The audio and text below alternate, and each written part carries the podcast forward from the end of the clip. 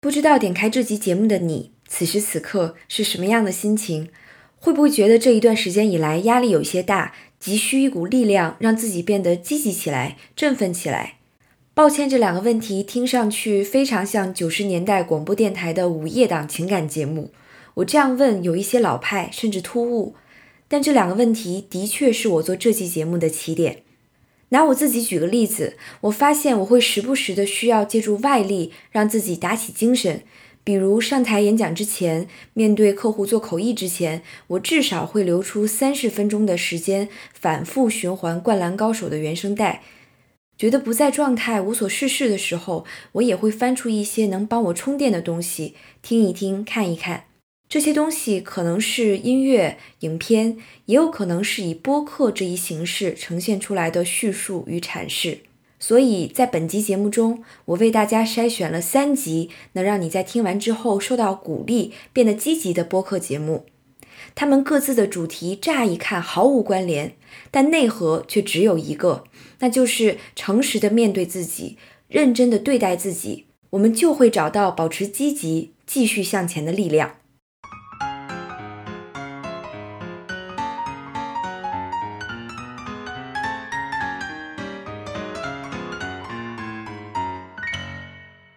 各位朋友，大家好，欢迎收听 Castico 的第六期，我是胡胡。按照惯例，今天我将继续为大家推荐三集取自不同播客的节目，而这三集呢，都指向一个目的或者一种效果，那就是听完之后你会觉得打起精神，备受鼓舞。第一个推荐选自 The Dave Chen Show，这是一档由美国美食界明星、餐饮业大牛 David Chen 主持的谈话节目。但我们今天推荐的这一期呢，与其他任何一期都不一样，绝对值得你的关注。第二个推荐来自一档品牌播客，然而这档品牌播客做的水平非常高，不仅完全听不出广告的感觉，而且还会让你听到不同女性的成长故事，实在是很有意义。我们今天推荐的这一集讲的是一个非同一般的女性瑜伽教练的故事。最后一个推荐选自一档儿童科普节目。其实这个节目的制作方法就足够做一整期节目，好好夸一夸了。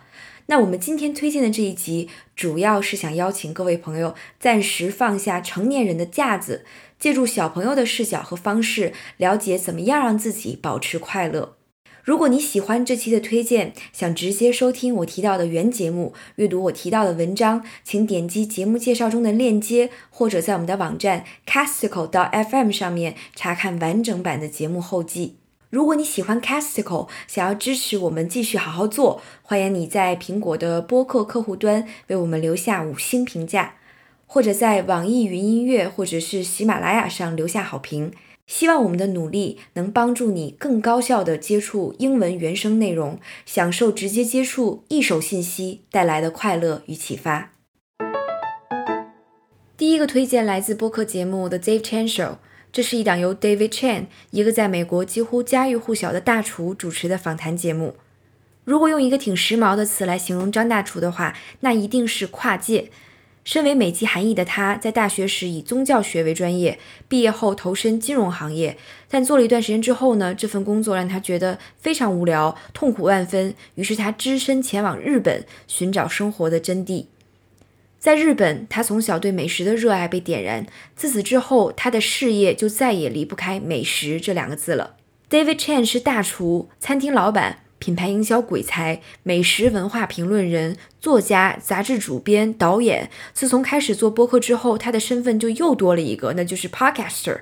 虽然这么多身份标签看起来让人眼花缭乱，但 David Chen 其实是一个非常专一且专注的人。与其说他会做好吃的，不如说他懂得如何呈现不同食物值得让人尝试的那一面，以及他非常了解怎样借着吃饭这件事儿剖析食物和食客背后紧密相连又充满冲突的文化特性。The Dave Chen Show 二零一八年被苹果评选为最佳年度播客。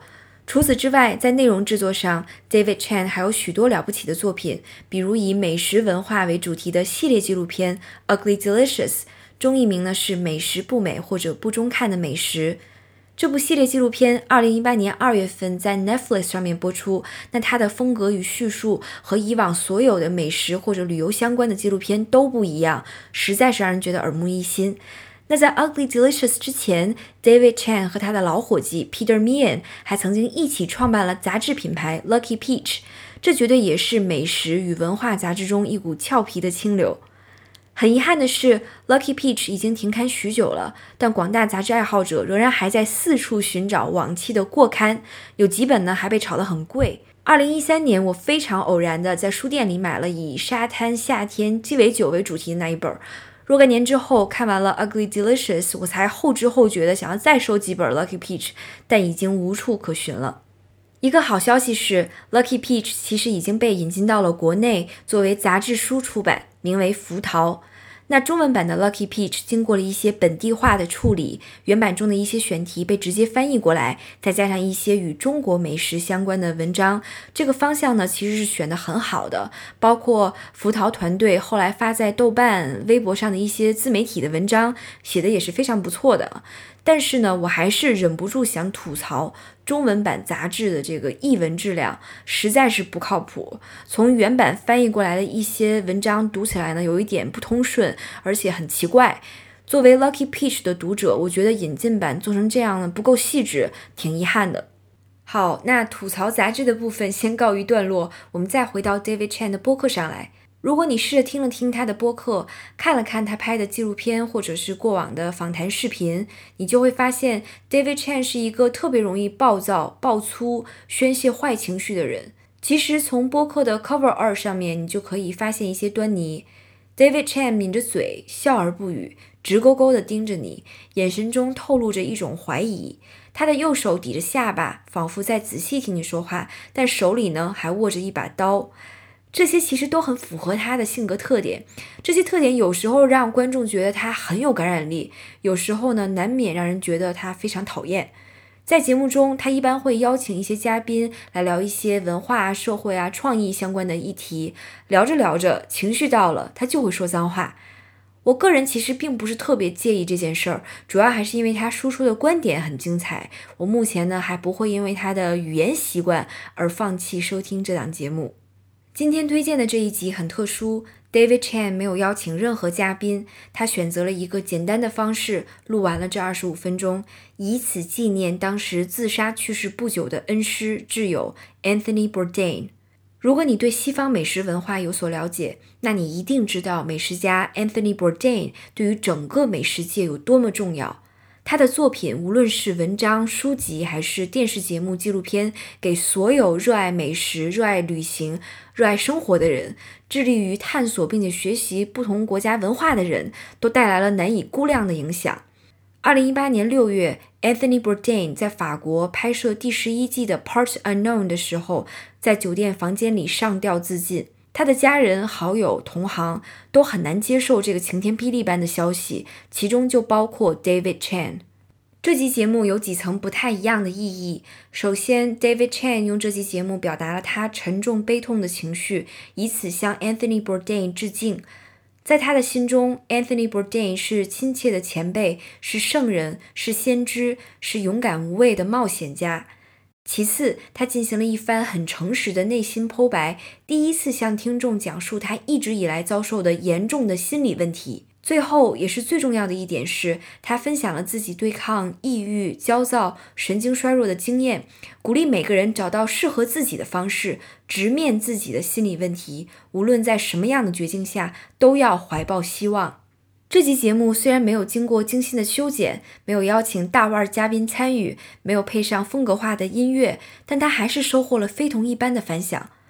这集节目是我在不够振奋的时候，常常会拿出来反复温习的一期，也是 David Chan 这档节目收听量最高的单集。那我想，他受欢迎的原因其实非常简单，就是 David Chen 的真诚打动了听众。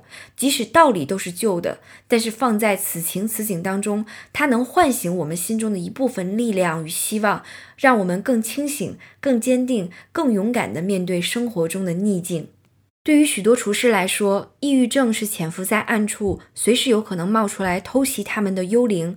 在英文世界中，相关的报道不胜枚举。本集 Casticle 也为大家筛选了三篇相关的纪实报道，分别来自 Vice 和英国卫报旗下的观察家报。大家可以在完整版的节目后记中查看阅读链接。英国某工会联合组织在2017年公布的调研结果显示，一半被访者厨师饱受抑郁症的折磨。那27%的被访者选择用酒精缓和情绪。Anthony Bourdain 其实也是这样一位受害者。在他的成名作，也就是1999年发表在《New Yorker》上题为《Don't Eat Before Reading This》的文章当中，他就揭露了纽约最体面、最高级的餐厅幕后那些闻名世界的大厨们滥用药物的阴暗面。随后，在同篇文章当中，他还坦白了自己的心理疾病和药物成瘾问题。对于 David Chan 来说，他从小就表现出了一些心理上的异常，而亚裔家庭的成长环境完全无法帮他恢复，因为他的家人并不认可去外面咨询心理医生这种方式，他们觉得这样做很丢人，心情不好忍一下就可以了。所以，直到他成年立业、自己赚钱之后，才开始求助于专业的精神病医生。这里比较有趣的一点是，David Chan 并不希望找一个 therapist，或者是俗话说的 shrink，也就是我们说的心理治疗师、咨询师。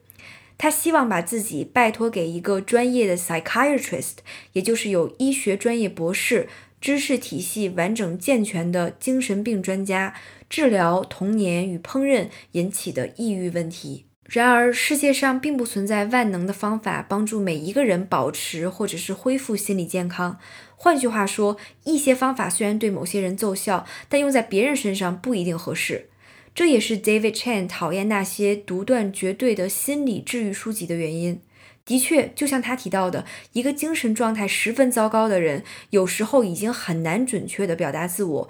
如果外界如同隔岸观火一般塞给这个人一些浅显的大道理，不一定会有什么积极作用。那除了看医生，David Chan 还找到了自己的方式对抗所有负面的情绪和症状，那就是对自己发狠。对他来说，疯狂工作、设定不可实现的目标，是他摆脱抑郁的方法。他一手创办的著名餐厅，比如 Momofuku，就是实现自我治愈的载体。虽然随着事业全面铺开，他做事的风格和方式自然会招致许多批评，但他却认为应对外界的批评也属于心理治疗的一部分。David Chan 早已度过了在意外界评价、争取外界肯定的阶段。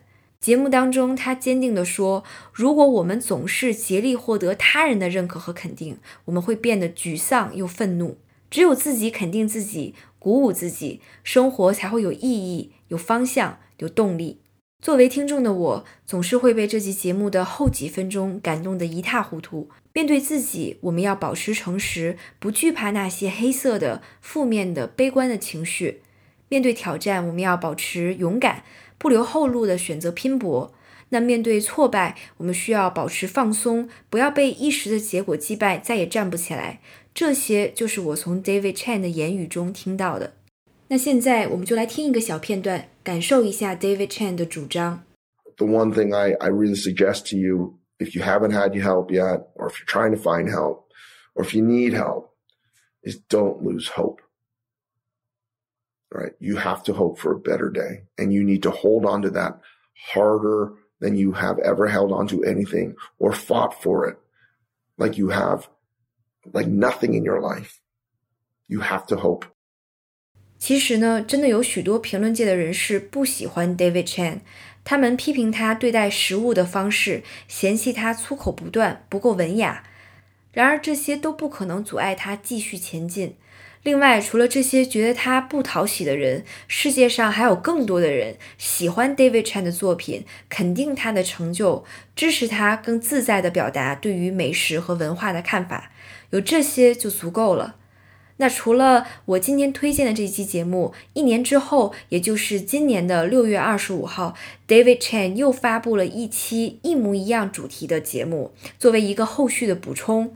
那主要的原因呢，还是因为我们今天推荐的这一期在播出之后反响特别大，他自己也没有想到能收获这么多听众的支持和反馈。如果大家还想要更全面的了解一下张大厨这个人和他做的事情，建议大家观看刚刚提到的纪录片《Ugly Delicious》和 Anthony Bourdain 的系列纪录片《The Mind of a Chef》。此外，二零一八年《纽约时报》还发表了一篇写 David Chan 的长篇报道，名为《Why David Chan Matters》，也值得大家花时间来读一读。今天的第二个推荐来自已经完结的播客节目《Going Through It》。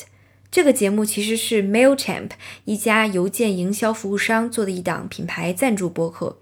品牌播客呢，是现在许多大品牌做推广营销的一种方法，符合内容营销，也就是 content marketing 的大趋势。但是毫不客气地说，大部分品牌播客听起来都很硬广，因为内容原创性和深度欠佳。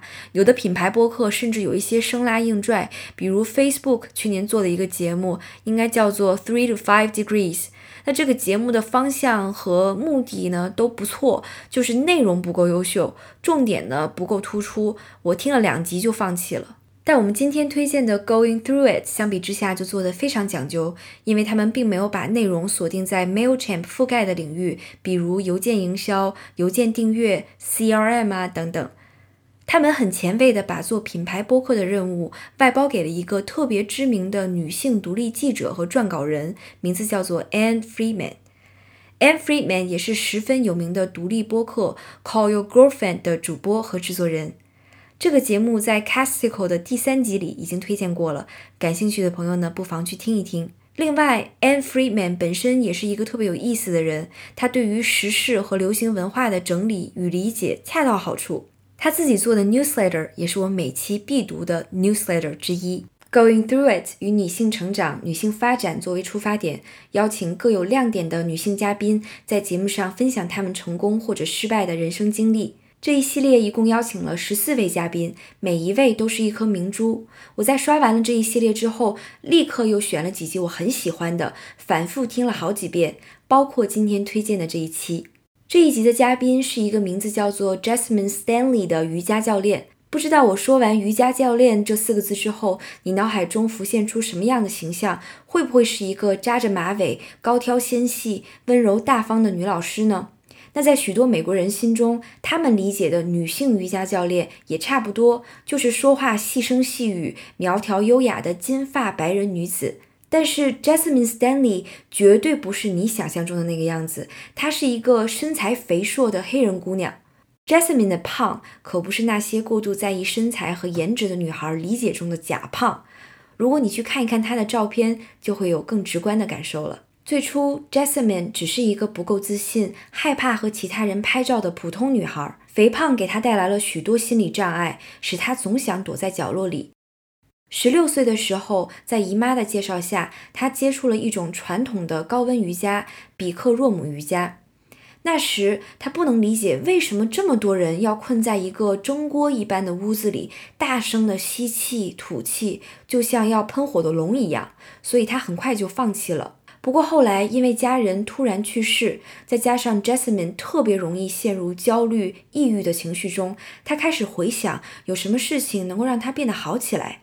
于是她决定再次尝试瑜伽。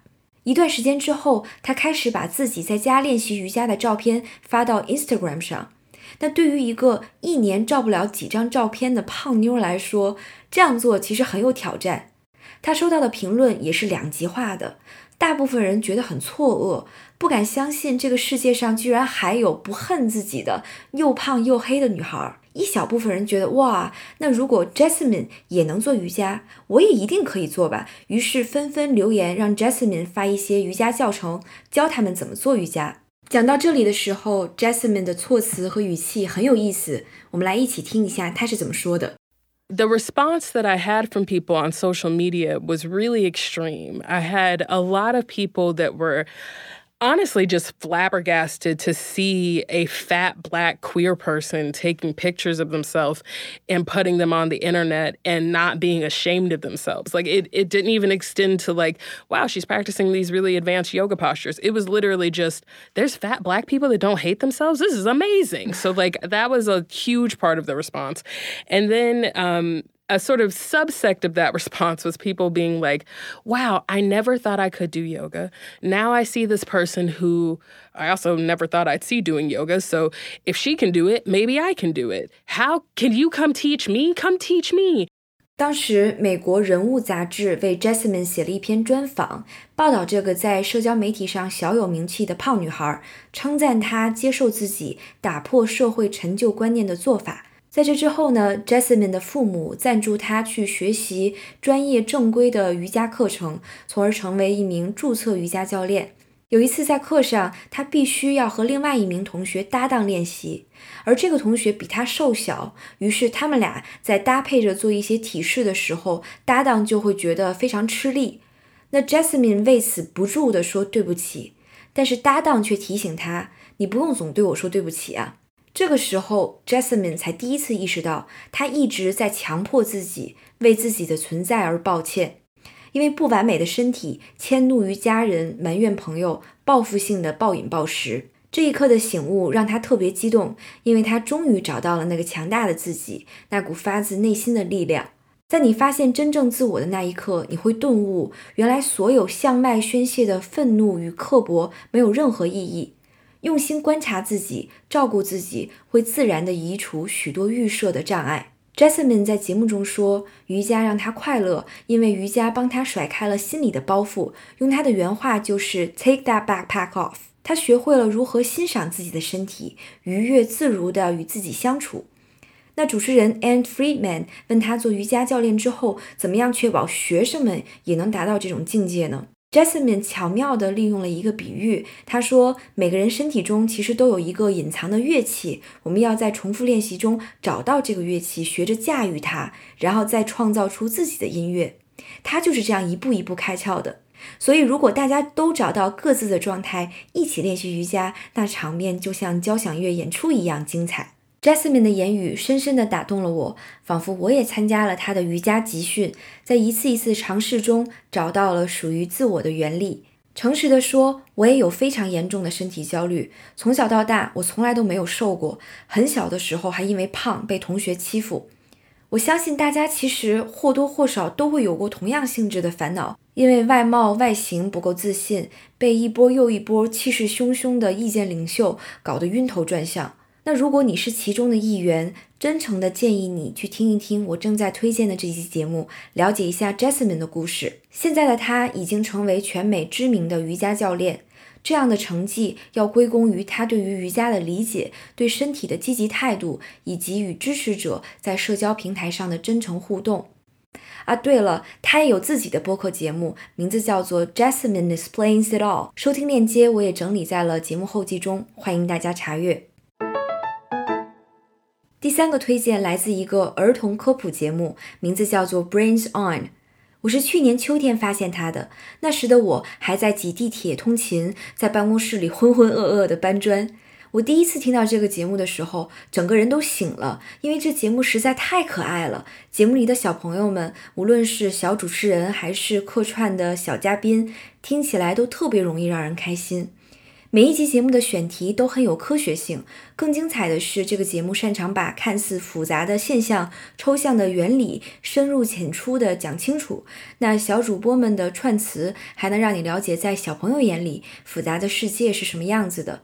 他们的天真、调皮和机灵，真的可以治愈成年人的闷闷不乐。其实呢，我一直在找一个合适的机会，隆重的推荐一集《Brains On》的节目。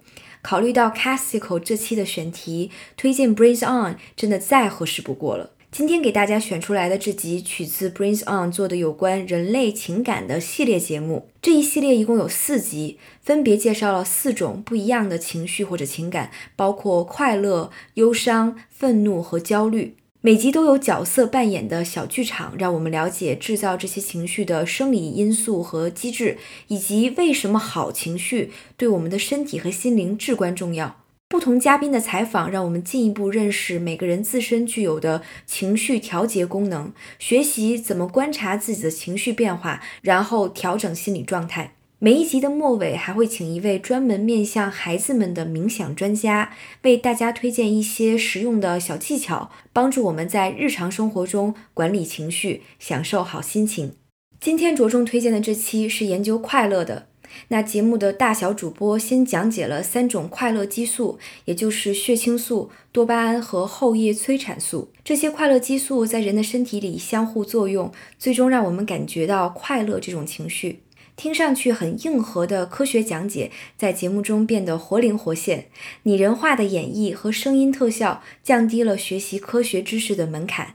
紧接着，主持人解释了为什么每一个人的快乐值是不一样的。比如，有的人很容易就能高兴起来，有的人想笑一下都很困难。这其实与基因有很大的关系。我们每一个人都有一个独一无二的情绪调节器。